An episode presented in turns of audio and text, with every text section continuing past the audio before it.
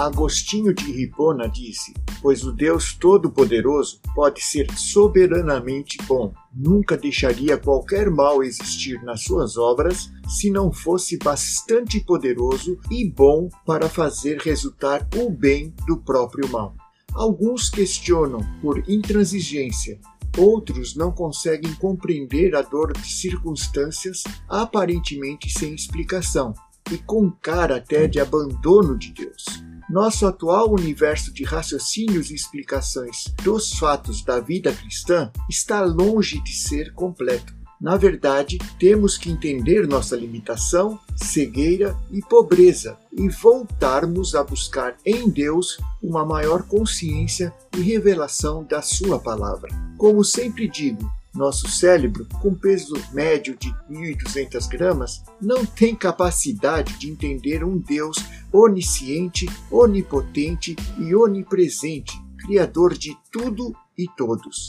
Na verdade, algo precisa sacudir-nos e arrancar-nos de nossa presunção de achar que podemos entender a Deus e sua forma de agir, ditando como, até mesmo antes de acontecer, serão as coisas, e ter resposta pronta para tudo. Não podemos negar o fato de que o reino espiritual é regido por princípios imutáveis Há, porém, uma grande diferença entre vê-los funcionando e compreendê-los. Por exemplo, se pecamos contra Deus, colhemos as consequências que variam de acordo com o nosso comportamento. Se nos arrependemos ou não, isso é outra história. Davi pecou adulterando e matando até um fiel guerreiro. Ele foi perdoado por Deus, o que remove a mancha da culpa, mas colheu as consequências, as quais lhe foram anunciadas pelo profeta Natan. O pecado sempre tem consequência.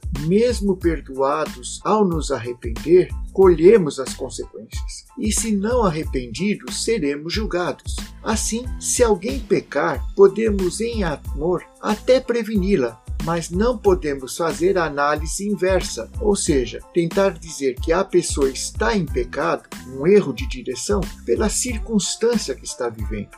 Não devemos ter respostas simplistas para tudo. Se alguém pensa que conhece alguma coisa, não a conhece ainda como convém. Isso está lá em 1 Coríntios 8:2. Como ouvi e compartilho? Ninguém pode agir como um sabão, aquele que sabe tudo. Temos que compreender que nem sempre teremos todas as respostas, mas sempre podemos caminhar na certeza de que Deus tem o melhor para nós quer compreendamos ou não. Nos próximos áudios tentarei compartilhar o confiar em Deus mesmo sem ver. Caminhemos juntos, em nome de Jesus. Amém.